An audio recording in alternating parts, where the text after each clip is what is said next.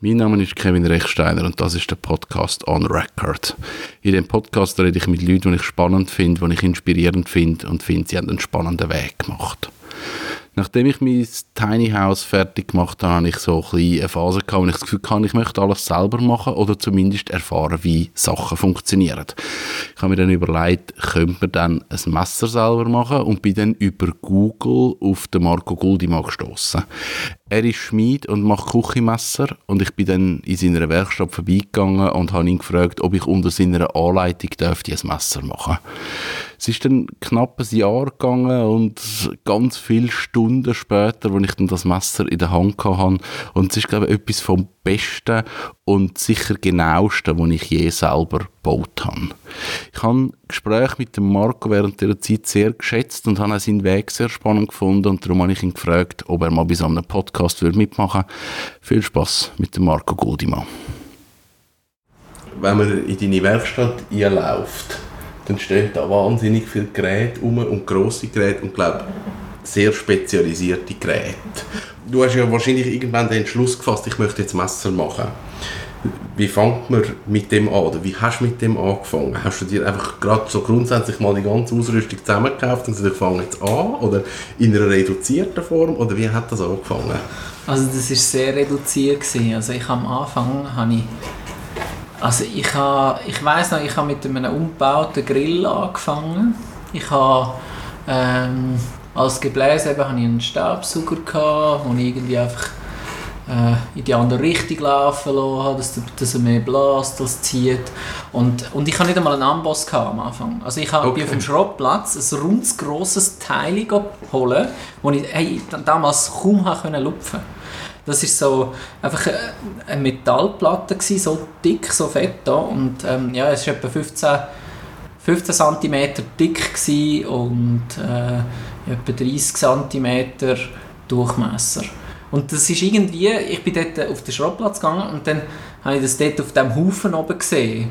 Und man hat selber aber nicht auf den Haufen raufgehen, aus Sicherheitsgründen. Und dann habe ich, habe ich dort den, den, den Schrottplatzwart gefragt. Und er war dann so nett, gewesen, dass, ähm, ja, was ist es gewesen? Vielleicht etwa 40 Kilo 40 Kilo schweren Teil mir zu bringen. Und ich so dachte, ja, ja, es sieht nicht so schwer aus. Er kann es ja gut lupfen, oder?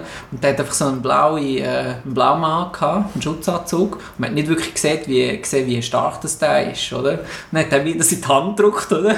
Und ich damals, wie alt bin ich gewesen? Oh Scheiße, ich war etwa, vielleicht etwa 18 oder so und äh, und dann habe ich das in die Hand bekommen und äh, ich bin fast zusammengefallen und ich habe nichts gesagt. ich dachte, ja, geht schon, geht schon. Und irgendwie so halb können in, in, äh, in, mein, in mein erstes Auto reinhieven, in den Kofferraum.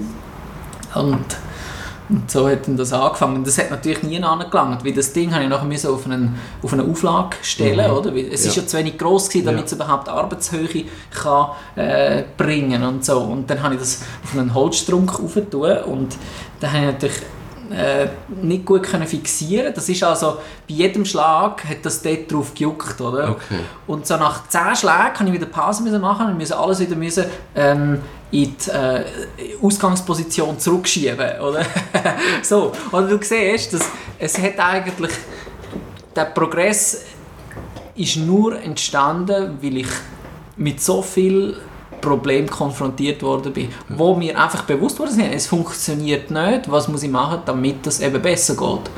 Ja, und nachher ist es weitergegangen, bin ich äh, auf Zürich gekommen, dort konnte ich in eine Metallbauwerkstatt mich dort bei einem Eckli einmieten und, äh, und das ist auch super lässig, sie haben mega viele super Bekanntschaften gemacht, die bis heute noch haben ja. und der eine ist jetzt mein, äh, der Taufpate von meinem Sohn und äh, ja, und auch dann, also dann hatte ich einen Gasofen. Gehabt. Ich hatte nicht einmal einen Amboss, gehabt. der ist einfach dort gestanden. Ja. Weil den hätte ich noch organisieren Und dann habe ich, ja, der Gasofen, das war so eine Odyssee, gewesen, bis ich den mal zusammengebaut habe und gemerkt habe, was ich mit dem Gas muss machen muss, damit die Flamme überhaupt die Form bekommt, damit man die Hitze dort hat, wo man, wo man braucht. Oder? Ja. Und, und am Anfang habe ich einfach mehr Gas einfach in die Umwelt rausgelassen, als irgendwie eine, Hitze erzeugt. Oder? Und so, und dann habe ich mir das halt alles noch ein bisschen aneignen. Oder? Was, ist, was ist Fluiddynamik? Oder? Was ist da, für was braucht es da das, äh, das äh, Prinzip, dass wenn man Luft sehr schnell bewegt, oder, dass es den anderen auch mit anzieht. Oder? Ja. So funktioniert eigentlich das äh, Venturi-Prinzip. Ja, so Zeug hat man sich halt dann irgendwie drin lesen und, und dann ja, ist das halt eben weitergegangen. Man hat dann vielleicht irgendwie, äh, dann, äh, genau, zu dem Zeitpunkt habe ich dann mir überlegt, ja, ich brauche irgendeine gescheite Bandschleifmaschine, weil ich einfach so ein Baumarktteil am Anfang und das, das grosse Problem ist ja, dass während dem Schleifen entsteht Reibungswärme und die geht dann natürlich am schwächsten Punkt dort, wo du am wenigsten Ja. Masse hast, nämlich dort, wo eigentlich Leistung muss springen ins Schneiden und das wird nachher alles heiß und es verliert Härte und das ist natürlich alles sehr, sehr kontraproduktiv gewesen. Dann habe ich mich gefragt, ja, hey, was muss ich machen, damit ich so einen Bandschleifer in größerer Form und wasserkühlt kann brauchen, oder? Was, was muss ich machen, was muss ich konstruieren, zeichnen, zusammenbauen, wie ist das aufgebaut mit diesen Rollen und alles. Und dann habe ich auch, ja, einfach ziemlich... Ähm, die Überlegung war einfach, gewesen, wie, wie, kann ich vorgehen und möglichst wenig Geld ausgeben, weil zu diesem Zeitpunkt habe ich null Geld damit verdient. Ja. Oder ich habe jeden Monat vielleicht irgendwie so zwischen 800 und, und, und 1200 Stutz einfach reingebuttert in Ja. das Hobby rein, oder? Ja. Und, und ich habe dafür halt äh, bescheiden gelebt, ich habe, äh, mir, ist einfach, sie, mir einfach Prioritäten so gesetzt, dass ich ähm, in diesem Hobby mich kann ausleben konnte und, und so ist dann das weitergegangen. Aber es hat schon. Du hast dir das eigentlich von Grund auf beigebracht. Du, du hast. Man kann sagen, du hast gewusst, wie man das Messer bedient und du hast gewusst, was ein gutes Messer ist, aber du hast nicht gewusst, warum ist es ein gutes Messer. Und dann hast du gesagt, ich mache das jetzt selber. Also, zurück auf Feld 1, man lernt mal von Anfang an, braucht ja auch viel Biss. Weil es hat ja so viele Rückschläge und Fehler und lernst wieder Neues. Hast du immer Freude gehabt an dem? Oder hat jetzt nicht manchmal auch geschissen gefunden, komm, es ist jetzt einmal gut? Hm, Also, ich, ich weiß nicht, ich fühle mich jetzt.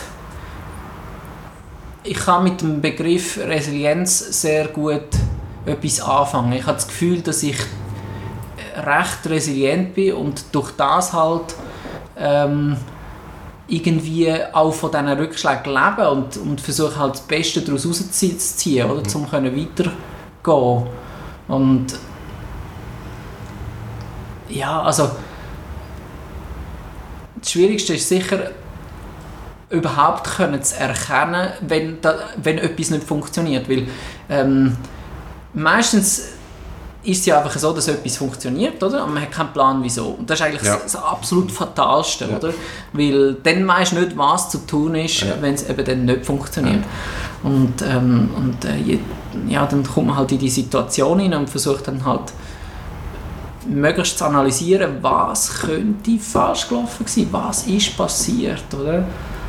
Und ja, das, das, hört, das wird nie aufhören. Also es wird immer wieder Situationen geben, wo man ansteht, wo man nicht genau weiß, ja, was ist jetzt passiert oder was, was ist falsch gelaufen. Und ich versuche halt das über äh, äh, ähm, eine gut überschaubare Prozess, ob, äh, Prozessgestaltung äh, zu minimieren, dass man das wie eingrenzt, dass die Fehlerquellen einfach möglichst eingrenzt sind. Ja. Und Das halt das Labor macht der eine Teil, also ich gebe mal meine Messer dort auf die Probe und die schauen das an, machen Härteprüfungen, Zeigheitsprüfungen, metallografische Prüfungen und dann kommt das Feedback und dann muss ich etwas machen damit, Ja. oder? Und dann das andere ist der Feldtest, das heißt, die Messer werden ja getestet in der Küche bei mir, von mir selber. Und äh, ja, die, die Kombination ist sicher sehr wichtig, um können die Fehlerquellen eingrenzen, dass man sich so wie selber ein bisschen leitet. Ist denn das etwas, wo du, wo du durchs Messer machen gelernt hast, so eine Struktur, also das Vorgehen zu haben, oder eben auch so eine Ausdauer zu haben, oder ist das so grundnaturell? Bist du schon immer so ein bisschen, wenn dich etwas interessiert hat, dann bleiben wir dran, bis wir die Lösung haben? Ganz schwierige Frage. Vielleicht müssen wir das besser meine Eltern fragen. Aber ähm, ich, ich habe das Gefühl, dass alles, was, was ein Mensch unternimmt in seinem Leben, prägt ihn auf eine gewisse Weise. Und sehr wahrscheinlich habe ich offenbar Sachen unternommen oder oftmals Sachen unternommen, die halt mir geholfen haben, ähm, vielleicht in gewissen Bereichen Hartnäckigkeit zu entwickeln. Oder? Und äh, aber es gibt ganz sicher auch Bereiche, wo ich würde sagen, hey, das ist jetzt mir nicht so wichtig, dass mhm. ich würde wollen, so viel Energie aufwenden für die Hartnäckigkeit können beizubehalten. Aber ja, es ist etwa so. Ja.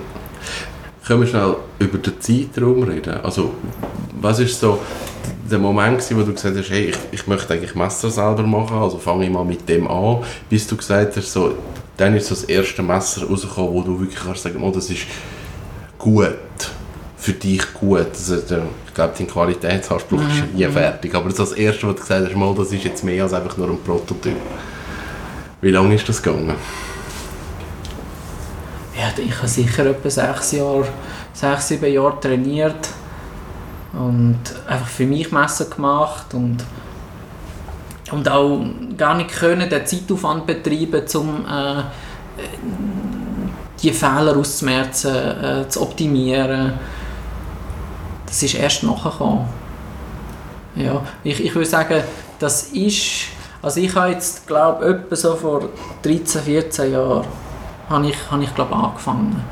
Und dann erst etwa so mit, ich glaube, ja, mit 25, 26 habe ich die ersten paar Messen gemacht, wo du irgendwie kannst sinnvoll einsetzen und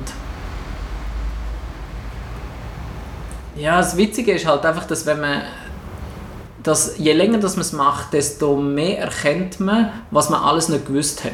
Oder? Mhm. Ja. Das ist so, ja, so offenbart sich dann eigentlich immer, je länger, desto mehr ähm, so die blinden Flecken und, und, äh, und das ist auch spannend, ja. Mhm. Und, und, natürlich hat man nie keine blinde Fleck, das glaube ich ja. jedenfalls. Und das ist vielleicht auch ein Antrieb. Ja. Wie hat dein Umfeld in dieser Zeit reagiert?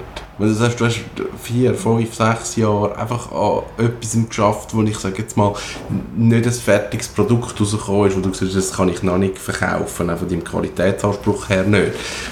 Äh, hat man dich machen lassen, hat man gefunden, Spinner, was machst du überhaupt? Wie sind die Reaktionen gewesen? Also, wenn gewertet wurde, ist dann eher positiv. Und ich habe mich immer... Ähm,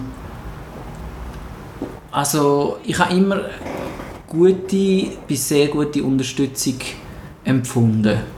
Und, ähm, und es ist halt wirklich äh, am Anfang ein mega Hobby gewesen. Und, und ich meine, es gibt andere Hobbys, wo Zeit und Kosten intensiver sind, oder? Ähm, da gibt es Menschen, die, äh, die stecken unglaublich viel Geld und Zeit in, in, in, in ein Tuning von einem alten Auto zum Beispiel, ja. oder? Äh, dass ich, eben, ich würde sagen, das bewusst nicht werten, sondern dass es einfach so ist, oder? Und ich habe mich einfach äh, da drin wohl gefühlt, halt. Ähm, am Anfang habe ich einfach gebastelt, oder? Ja. Und dann ist es weitergekommen, ist es zu Werken geworden und jetzt ist es zu Handwerken gekommen und, und es gibt Leute, die wo, wo das, was ich mache, als Kunsthandwerk bezeichnen. Und für mich ist es ein Handwerk primär einmal und, und, und ob es Kunst ist, liegt im Auge des Betrachters. Das, nicht, das ist glaube nicht an mir auszuurteilen. Ja. Wie ist es zum ersten Verkauf von einem Messer? Ist jemand auf dich zugekommen und gesagt, mach mir das Messer? Oder ist es für dich eine aktive Entscheidung gewesen, jetzt bin ich so weit, jetzt kann ich die Messer auch wie aktiv verkaufen? Also das ist eher so gewesen, dass man auf mich zugekommen ist, weil man mich gesehen hat, das machen. Ja. Also die ersten paar Kunden sind die gewesen, die gewusst haben, dass ich das in meiner Freizeit mache. Und die sind nachher auf mich zugekommen und haben dann gesagt, ja komm, mach mir doch eins. Und äh, sagst mir, was es kostet. Und, und das ist natürlich, dazu mal ich, ich, bin ich froh gewesen, habe ich äh, den Stahl damit können zahlen ja. Oder ein paar Schleifblättchen und so ist dann das halt weitergegangen und irgendwann habe ich dann auch wirklich gefunden, ja, das Produkt ist jetzt wirklich an dem Punkt, wo ich mit gutem Gewissen auch einen Preis dafür verlangen damit ich kann die Werkstatt zahlen damit ich eine gewisse Miete zahlen damit ich Versicherungen zahlen und all die Werkzeuge und ja. Du, ich weiß nicht genau, kann man von deinem Messer sagen, dass es ein Luxusprodukt ist. Es ist sehr ein hochwertiges Produkt. Ähm, ich habe gesehen, wie viele Stunden das es braucht, um so eins zu machen. Und dann merkt man so die Relation vom Preis her. Hast du dich von Anfang an so positionieren und sagen, ich mache ein Messer, das sich jemand wirklich muss gönnen und nicht einfach ein Messer ist für 100 Franken? Ja, also zuerst eben, ich glaube schon, dass es ein Luxusprodukt ist. Es ist sicher nicht etwas, was sich jeder kann und will leisten. Und ich, ich habe mir einfach versucht, so ein bisschen einen Überblick zu verschaffen, wie die Wirtschaft funktioniert. Oder welche Unternehmen agieren wie und ähm, äh, was ist deren Grundkonzept. Oder? Und dann gibt es die einen, die sind auf Masse aus und die müssen wahnsinnig viel verkaufen, damit sie überhaupt können ihre Grundkosten zahlen ja. Und dann, um darüber auswachsen, müssen sie jedes Jahr eben, äh, ihr Budget verdoppeln oder so. Also so. Und ähm,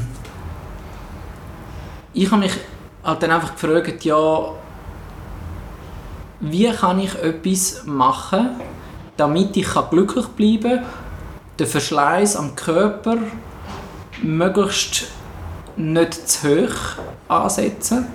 Weil wir könnten jetzt schon sagen, ja, ich könnte in eine Preisklasse runtergehen, wo ich sehr wenig eben noch selber mache, im Prinzip ähm, Trolling auslasern lassen. Ja. Ähm, dann gebe ich es einem äh,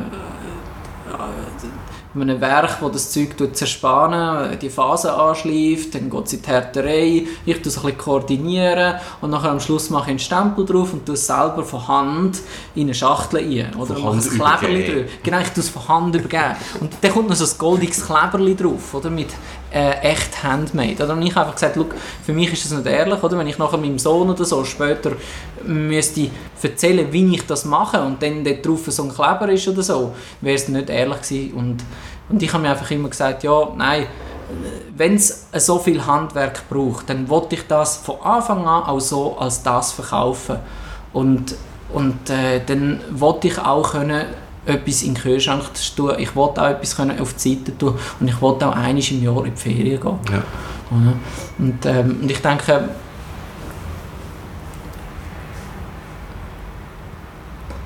wir, wir sind halt schon eher in einem Hochlohnland, also die Schweiz im Vergleich zu den umliegenden europäischen Ländern und anderen sowieso, noch weiter umliegend. Ähm, wir haben sehr hohe Lebenskosten und mir würde es glaube ich sehr sehr schwer fallen, wenn ich in einer niedrigen Preisklasse müsste können äh, müsste Messer machen und das würde einfach unweigerlich bedeuten, dass ich jeden Monat müsste irgendwie 10 oder 20 ja. Stück rauslassen und das kostet dann einfach exponentiell viel mehr für mich, weil es kostet dann mein Körper viel mehr, es kostet dann äh, die Maschine viel mehr, es kostet den ganzen Unterhalt viel mehr, man atmet viel mehr Dreck ein, viel mehr Staub, viel mehr Hitze, äh, man hat viel mehr Sehnenscheidenentzündungen. ja, ist so. Das, ja. Das, weil ich kann es ja allein schon ein bisschen einschätzen, wie, wie weit das es kommt, was passiert mit einem, wenn man so ein Messer mal herstellt. Ja. Man ist einfach mal einfach müde nachher. Und äh, das, das soll auch so sein, oder? Ich, äh, ich, äh, eine gewisse Müdigkeit ist auch sehr zufriedenstellend. Ja. Das wollte ich sagen damit, ja. Ich glaube, das ist das Schöne und das, so habe ich es ja erlebt, dass man eigentlich äh, da reinkommt und eigentlich von einem Klumpen Metall eigentlich jeden Schritt da in gemacht hat und, und jeden Schritt gesehen hat und es wirklich ein Handwerk ist. Eben, es gibt nichts, wo es ist sehr wenig maschinell passiert. Also die Schleifmaschine dreht maschinell, aber das ist dann auch Es ist immer noch handgeführt. Genau. Es ist immer noch der Mensch, der es dann genau. irgendwie am Schluss kontrolliert. Ja. Und das ist eigentlich das Schöne daran. Und, und das ist für mich auch eine Faszination gewesen, da reinkommen und sehen, hey, da entsteht eigentlich nachher ein Produkt und, und ist nachher etwas, was mich eigentlich das Leben lang begleitet. Jetzt hast du ganz viele Kunden, die bei dir Messer bestellen. Ist das die Idee von denen? Kommen die da an, schauen die deine Werkstatt an? Oder ist das mehr so, ich kenne dich, ich kenne deine Messer, mach. Und, und die Produktion und wie das passiert, das interessiert mich eigentlich nicht. Sehr wenig ist das so der Fall. Meistens ist es echt so, dass der Kunde tatsächlich will wissen, wer macht das, wie macht das, was hat es für eine Story dahinter, ähm, kann ich dabei sein ähm, und ähm, also äh, mein Kunde interessiert sich sehr stark für das, was er kauft. Ja. Und äh, also ja, vielleicht eines im Jahr ist es mal so, dass es ein bisschen distanzierter ist, aber immer noch ist sehr grosses Interesse vorhanden für das, was ich mache. Ja. Und das, das ist auch eine grosse Wertschätzung für mich. Ich empfinde das so, ja. Ich glaube, dort kommt also dein, dein Hintergrund als Koch auch führen, weil als ich da gekommen bin und gesagt habe, ich möchte das Messer machen, war so deine erste Frage, gewesen, für was brauchst du das Messer, wie hebst du das Messer, was schnittst du damit? Und dann ist das Messer eigentlich entstanden von der Länge her, von den Proportionen her, wo dann für mich und meine Art, wie ich arbeite, passt. Und das habe ich eigentlich spannend gefunden, also die Auseinandersetzung, die ich mir nicht überlegt habe. Vorher war ein Messer einfach ein Messer gewesen und das hebt man halt so, wie es ist. Und das war für mich das erste Mal der Moment, gewesen, so, ja, eigentlich kann sich das Messer ja auch auf mich anpassen. Ist das auch etwas, was du von Anfang an gemacht hast, dass du gesagt hast, ich, ich tue eigentlich ein Messer auf dich und deine Bedürfnisse zuschneiden? Also ich würde sagen, ganz von Anfang an nicht, aber es hat sich sehr früh äh, geklärt und ergeben, dass das der Weg ist, den ich will beschreiten will, der Sinn macht, oder? Und ähm, äh, am Anfang, äh, die ersten paar Messer, die eben für wenig Geld äh, verkauft worden sind, die sind eher eben wirklich einfach bei mir entstanden aus meiner Freude, aus, einfach aus, dem, aus der Spontanität heraus. Ja. Und nachher habe ich wirklich einfach gemerkt, hey, ähm, ich habe den Anspruch, dass das Messer auch mit Freude gebraucht wird. Und das funktioniert nur dann, wenn der Kunde damit eine Beziehung aufbauen kann, wenn er äh, das Messer auch tatsächlich öfters braucht. Mhm. Oder? Und äh, das, das, das ist sehr zentral. Ja. ja. Haben sich dann auch in, in den Jahren, wo du das jetzt machst, die Bedürfnisse der Kunden geändert? Hat es irgendeine Entwicklung gegeben oder eine Veränderung gegeben? Hm, ich kann das wahrscheinlich nicht beurteilen, durch das, dass ich nicht einen Kunden über die ganze Zeit beobachtet habe. Hm, das, ist ein bisschen schwierig, aber ich, ich glaube, das, das kann ich nicht beurteilen. Das, ähm ich müsste mal darüber nachdenken. Wie, wie kommen denn Kunden zu dir? Ist das Mund zu Mund? Ist das, campen dich in das, ich sage jetzt mal Szene oder, mhm. oder wie läuft so etwas im Normalfall auch ab? Wie landen die Leute bei dir? Ich bin über das Internet zu dir gekommen, ich ja. von an Messer machen wäre cool und dann bin ich bei dir gelandet. Aber ich weiß nicht, ist das der Normalfall, dass Leute einfach finden, ich möchte mal vorbeikommen, ich möchte das Messer machen? Äh, es ist schon eher so, eben, dass man auf mich zukommt und ähm, man kennt mich halt durch das, dass ich ähm, des Öfteren halt bereits hat dürfen, eine äh, gewisse mediale Prä ja. Präsenz geniessen und ähm, sicher auch Mund zu Mund und auch äh, viele Kunden wissen auch von anderen Kunden, die halt dann irgendwie bereits schon lange damit arbeiten und sie einfach noch nicht dazu sind, zu mir zu kommen oder äh, das geht dann so weiter. Ja. Das ist sehr wichtig, was andere sagen über, über ja. die Messer. Ja. Doch. Das ist schon das ist eine gewisse Referenz für mhm. einen neuen Kunden. Ja.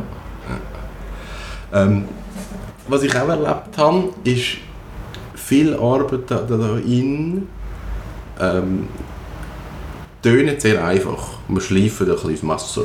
Das tönt sehr einfach. Ist aber äh, eine Arbeit, die sehr viel Konzentration braucht, sehr viel Ruhe braucht. Ähm, Kannst du das so auf Abruf machen? Kannst du ansitzen und sagen, ich schleife jetzt das Messer oder kommst du da rein und sagst, okay, heute äh, bin ich jetzt vielleicht abgelenkt, dann geht vielleicht diese Art von Arbeit geht jetzt heute nicht. Heute muss ich jetzt mit dem Amboss etwas machen. Oder, oder kannst du wirklich auf Abruf eigentlich jede Arbeit machen? Oder wie läuft das? Hm.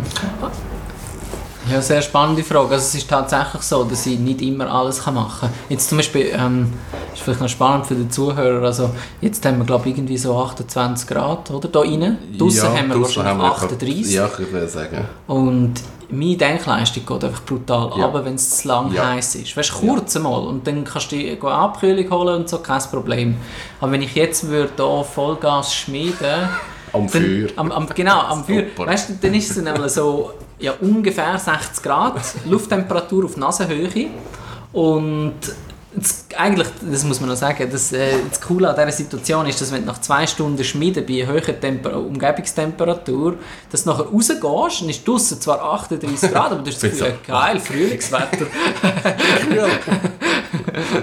Die Jacke holen. ja, genau. Gesundheit. Nein, ähm, und somit, also auch wenn ich zum Beispiel äh, müde bin oder irgendwie nicht, wenn ich so irgendwie nicht ganz zweck bin oder so, dann traue ich mir nicht alles zu. Also dann, dann darf ich auch nicht, weil die Maschinen sie sind so brutal gefährlich, dass da machst du einfach nur einen Fehler Ja. und dann bist du weg, oder? Weil äh, die Walze, die, die hört nicht auf drehen, auch wenn mein Arm drin ist, oder? Und äh, ja, das, das, das muss man sich einfach bewusst sein und, und das ist extrem wichtig immer für mich zu wissen, wie geht es mir, bin ich, also ich frage mich das wirklich, bin ich fähig, um das zu machen momentan? Und, äh, und, und, und sonst würde ich gar keine Qualität können liefern Ja. Oder sonst, sonst, wenn, ich- wenn ich so müsste arbeiten müsste, so eine Kadenz müsste an, an, an Aufträge erledigen in sehr kurzer Zeit, dann, dann könnte ich gar keine Qualität liefern, weil ich äh, unter egal welchen Umständen äh, muss Leistung bringen Und du kannst nicht immer maximal Leistung bringen, das geht Ja. nicht. Du bringst es nicht an. Ja, jetzt eben heute zum Beispiel ähm, mache ich sicher Sachen wie zum Beispiel nass schleifen. Dort kann ich, äh, brauche ich wenig extremen Körpereinsatz. Ja. Ich brauche viel Konzentration, Ja. ich brauche eine ruhige Hand. Ähm, ich brauche gutes Licht und ja, und dann machst du halt wieder Pause nach äh, 45 Minuten, dann machst du wieder 4 Stunden Pause. Ähm, oder auch manchmal, manchmal äh, weniger. Also ich mache eigentlich selten Pause, das fällt mir gerade auf. Weil ich bin auch dann so im Flow rein, dass ich... Äh, ja, ich merke einmal, oh, jetzt ist schon 7, oder? Ja. Das, das passiert Das haben wir auch ein paar Mal gehabt. Also irgendwie halb acht und oh. Äh, Vergeht einfach Ja. die Zeit extrem schnell. Hat es für dich in deinem, in deinem Prozess vom Messer machen, hat es für dich persönlich Meilensteine gegeben, wo du so gemerkt hast, jetzt, jetzt habe ich entweder, ich sage jetzt mal, an der Entwicklung vom Messer oder an den Abläufen irgendwie einen Schritt du gesagt hast, jetzt habe ich irgendwie einen riesen Sprung gemacht oder irgendetwas mega Grosses dazu gelernt, wo sich nachher wie unmittelbar auf Produkt ausgewirkt hat? Ich glaube, die bewusste Erkenntnis von was passiert bei welcher Temperatur ist ein extremer Meilenstein für mich gewesen. Also wirklich ein, bisschen ein durchdringendes Verständnis von der Materie ist, ist, äh, ist, ist wie ein Erwachen. Ja. Oder? Das, ist, das ist sehr zentral und, und das ist sicher ein Punkt gewesen. und ein weiterer Punkt ist eben der Moment, wo ich mit meinem eigenen Stahl angefangen habe zu arbeiten. Eigener Stahl heisst, ich habe den extra für mich machen lassen. Und dort hat man einerseits eben Neuland betreten, man hat sich komplett mit anderen Sachen plötzlich müssen auseinandersetzen wie ja, wie reagieren jetzt die neuen chemischen Bestandteile auf meine bisherige Behandlung? Also kann ich meinen Prozess so durchziehen oder was muss ich optimieren? Oder es hat plötzlich ganz neue Fragen sind aufgekommen. Und man hat auch nicht irgendwie ein Datenblatt gehabt, wo einem irgendwie sagt, ja, hey, ungefähr dort und so. Man hat einfach irgendwie können, ähm, durch das, dass man sich Wissen angeeignet hat, das irgendwie zu vernetzen, zu applizieren und halt kritisch zu bleiben, ja, hey, was hat jetzt aber das Element für einen Einfluss oder wie reagiert es und so? Und dann schaffst du damit und lernst noch zusätzliche Sachen und es lässt sich auch anders verformen zum Beispiel. Ähm, ja, und es ist sicher auch eine Herausforderung, eben, um es nachher äh, spannend zu bearbeiten, also mit dem Schleifband nachher. Es ist, äh, es ist äh, recht schwierig äh, zum Bearbeiten, aber dafür bleibt es brutal lang scharf. Okay. Das ist so ein bisschen das Ding. Und ja, ich würde sagen, dass es dass, äh, für mich zählen aber auch die kleineren Meilensteine, also die kleinen, kleinen Erkenntnisse, die ich hatte, wenn ich gemerkt habe, ah, ich muss es so machen und dann funktioniert es. Ja. Oder? Und dann hast du so wie, ja, es ist schon ein rechter Glücks Glücksmoment. Ja. Ja. Und merkt hast, wie du etwas machst, bewusst bemerkt hast, wie du etwas musst machen Ja. Und meistens macht man ja etwas einfach unbewusst, eben, man weiß nicht genau, was man macht. Man macht es einfach, oder? Zum Beispiel am Anfang, wo ich geschärft habe, habe ich die Bewegungen ausgeführt, aber nicht selber genau gewusst, was passiert bei diesen Bewegungen, oder? Was, mache ich genau? Ja. Und nachher, durch das, dass ich dann auch Leute hatte, die sich interessiert haben fürs äh, händische Schärfen auf Wasserstein, ähm, habe ich mich dann selber wie müssen zuerst noch mal schulen, um können begreifen, was passiert genau, damit ich das kann erklären. Ja. Weil er fragt nachher genau diese Frage, oder? Und ich bin einfach dort und sage, ja, ich mache es einfach so. Das ist keine Antwort. Ja.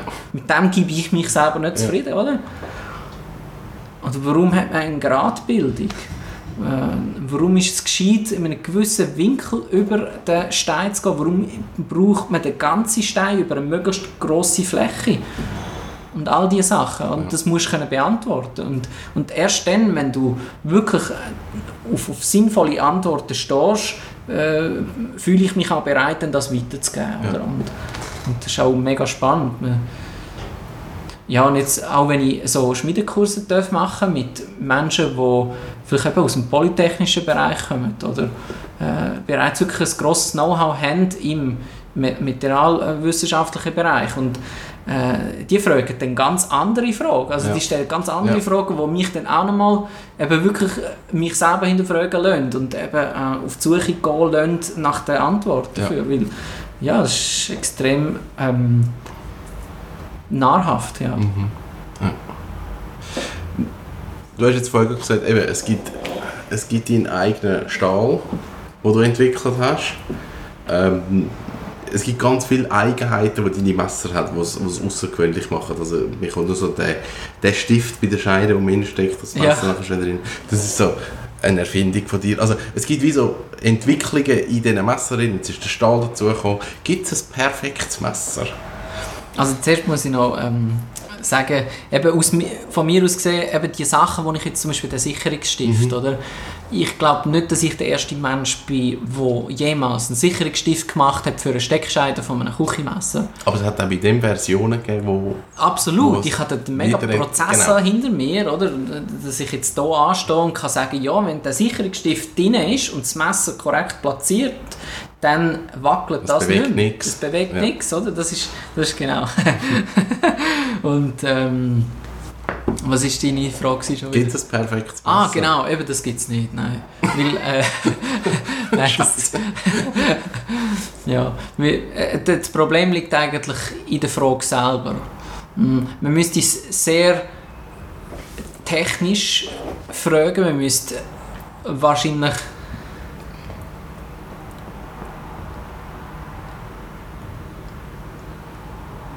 zuerst einmal eben den Begriff definieren, oder? Was versteht man unter perfekt, um darauf antworten Und alles andere ist, ist ein bisschen Part mit Naivität und Unwissenheit von mir aus gesehen. Und von dem her, äh, allein wegen dem kann man sagen, dass es kein perfektes Messer gibt.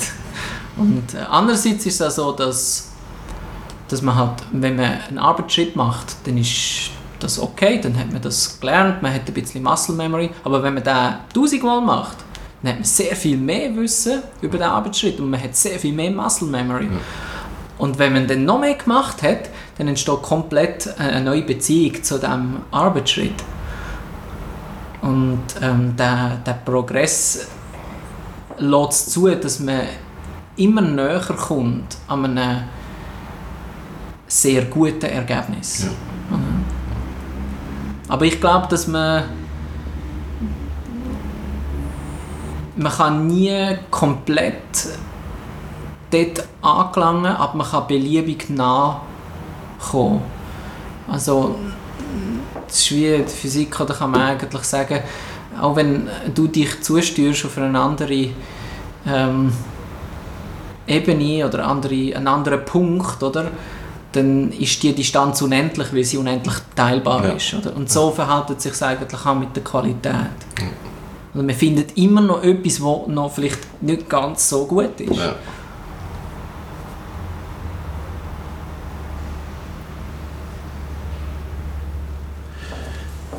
Wenn du zurückschaust, ganz am Anfang, du hast die Idee gehabt, ich will Messer machen.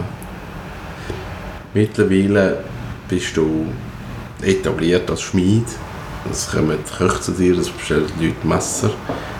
Hat es einen Plan gegeben? Ist eine Idee da gewesen, ich, ich, ich mache das als Firma, als Unternehmen? Oder ist am Anfang einfach gewesen, ich will das machen und das, ich mache einfach mal. Also ich glaube, das Wort, das am besten passt, ist wahrscheinlich Berufung. Also ich fühle mich irgendwie dazu berufen, das zu machen. Aber ich kann nicht sagen, wer das ruft. Oder? Ich kann einfach sagen, dass ich mich mega wohl fühle mit der Alle Idee, das zu machen. das. Ja, nein, das weiß ich nicht. Das glaube ich auch nicht. Es gibt, es gibt so und so. Ähm, es ist, äh, es ist die Suche nach Zufriedenheit, nach Glück, wo mich anstrebt, auf dem Weg zu bleiben. Oder weil ich bereits schon so viel Glück und Zufriedenheit hat dürfen erlangen, erscheint es mir als der richtige Weg. Ja. Ja. Und, und äh, ja, ich glaube, da- das ist schon das, was ich will machen, solange ich kann. Ja, das...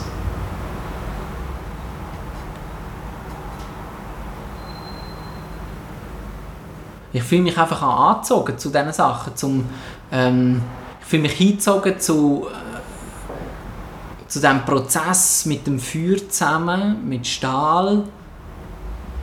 Ein noch besseres Produkt zu machen über Umformung, Zeit, Temperatur, können Einfluss nehmen auf den Stahl mittels einer guten Geometrie, guten Ausgewogenheit von der Balance nachher wirklich ein Top-Werkzeug zu machen, das ist, äh, ich fühle mich einfach bei jedem einzelnen Arbeitsschritt auf eine gewisse Art angezogen, weil ich mich einfach so kann dort drinnen verlieren. Ich glaube, das ist ein wichtiger Aspekt, genau, dass man sich kann, äh, verlieren dort drin. Das sich können verlieren ist sehr, sehr etwas Hochwertiges für mich. Es erscheint mir extrem hochwertig. Ja. Wie geht es weiter bei dir? Was ist dein Plan? Was ist die Zukunft? Zuerst einmal eben, müssen wir schauen, wie es weitergeht mit dem Standort. Jetzt, ich habe einen Vertrag hier in der Werkerei für bis Mitte, also bis September 2020. Und nachher, äh, also es ist nicht klar, was mit dem Gebäude passiert. Das finde ich sehr schade, dass, äh, dass irgendwie so das nicht kommuniziert wird. Oder? Ist, es ist von Anfang an klar, es ist eine Zwischennutzung, aber ich würde mir wünschen, dass man irgendwie äh, auch trotzdem, dass es nur eine Zwischennutzung ist, auch von denen, die ähm, das erschaffen haben, die Möglichkeit gegeben haben, irgendwie auch eine Teilverantwortung übernommen wird für die Menschen, die jetzt hier rein haben können leben, schaffen, kreieren. Und da bin ich ja nicht der Einzige. Oder? Es hat ja andere, ich glaube, es sind etwa 50 andere Mietparteien, die kreativ arbeiten, die dann nachher einfach, ja, die haben eventuell nachher nichts. Aber ich glaube, dass eine Gemeinschaft, dass eine Stadt das braucht. Die braucht die Kreativität, das ähm, Zusammenleben zwischen dem, wo daheim lebt, der, der heimkommt, äh, äh, wohnt, äh, Freizeit hat und dem, der arbeitet, kreiert, er, äh, Erlebnis bietet. Ich glaube, ich glaub, das, das macht eine Gemeinschaft hochwertig, wenn es den Mix gibt aus allem. Und, und ich, ich, fühl, ich glaube, das wäre mega schön, wenn, wenn das einen Fortbestand hätte, wenn das, wenn das irgendwie kultiviert würde werden, auch zukünftig. Das, das, das wäre mir mega wichtig, das wäre mega schön. Ja. Und das, also das ist sicher mal ein wichtiger kommender Meilenstein, wie, wo kann ich mein Handwerk weiterführen. Das wird mich sehr beschäftigen in den paar, nächsten paar Monaten, weil ein Umzug, wir wissen alle, ein Umzug von, von einer Wohnung ist schon genug Stress, oder? Das kostet, kostet äh, zwischen 2 und 6'000 Stutz, kostet einfach so ein Umzug, oder? Das ist klar. Außer man hat ein Tiny House, oder? Aber ja gut, dann mag es vielleicht, kann jetzt andere kosten. Aber du musst eine neue äh, Wasserleitung legen und so. Aber nein, ähm, und jetzt sind wir aber hier in einem anderen Kostenbereich, sobald man eben schwere Materialien, schwere Maschinen muss Ich nach wollen sagen, die, die du ja nicht einfach raus. Nicht mit dem kleinen Finger jedenfalls, oder? Und das heisst, dass jemand muss mit einem Kranenwagen kommen, Ja. es braucht Stapler, es, äh, ja, ich rechne jetzt einfach mal mit Umzugskosten zwischen 10 und 20'000 Stutz, oder? Ich habe mir das mal so budgetiert, oder? Ich hoffe, ähm, es wird nicht mehr und es wird auch eine grosse Herausforderung sein, eben überhaupt einen Ort zu finden, wo die Bodenbelastbarkeiten Ja. aufweist, Ja. wo ich arbeiten kann, darf Lärm machen, Staubemissionen machen. Ja, das, das sind mega Knackpunkte. Aber ja, da scheint es jetzt niemand gestört zu haben. ja, und sonst, was ist noch wichtig? Also ich will sicher das, wo ich die, die Berufung da, die Passion will ich ausbauen. Und ich habe jetzt nicht Angst davor, dass, dass ähm, die, äh, meine intrinsische Motivation abgeht, wenn ich jetzt das noch mehr würde machen, weil jetzt momentan eben mache ich ja 50%, also rein zeittechnisch gesehen zwischen 60 und 70% und ähm, ich glaube, ich fühle mich so sicher bei dieser Tätigkeit, so wohl, so glücklich, dass ich mir sehr gut kann vorstellen kann, das zu 100% zu machen. Und es muss natürlich ganz klar auch im Einklang sein mit, mit dem Kosten-Nutzen. Ich kann, es gibt ganz bestimmt irgendwo äh, uh, schöne Hallen mit perfekter Aussicht und alles vorhanden, aber ich kann einfach keine Miete zahlen, Ja. die 2000 Stutz kostet. Das kann ich nicht, geht nicht. Das, für das bin ich zu klein, für das mache ich viel zu wenig Umsatz. Ja, ich versuche halt wirklich möglichst die, die, die Kosten auch im Griff zu haben, dass ich eben nicht den Druck verspüre und dass das Produkt hochwertig bleibt, weil ich eben mir kann erlauben die Passion zu leben währenddessen. Das ist der Marco Guldimann. Mehr Informationen zu ihm und zu seinen Messer gibt es auf dasmesser.ch. Mein Name ist Kevin Rechsteiner. Tschüss zusammen.